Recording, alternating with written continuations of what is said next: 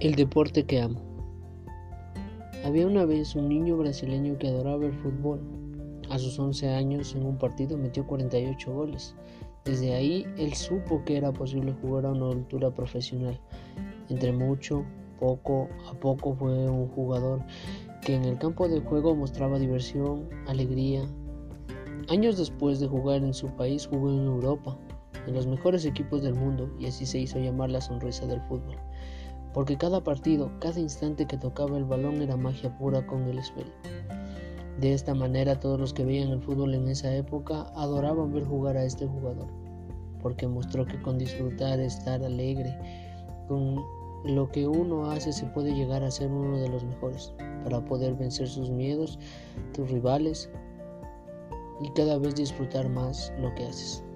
Moraleja, no importa solo el talento, sino el corazón que le pones a cada cosa.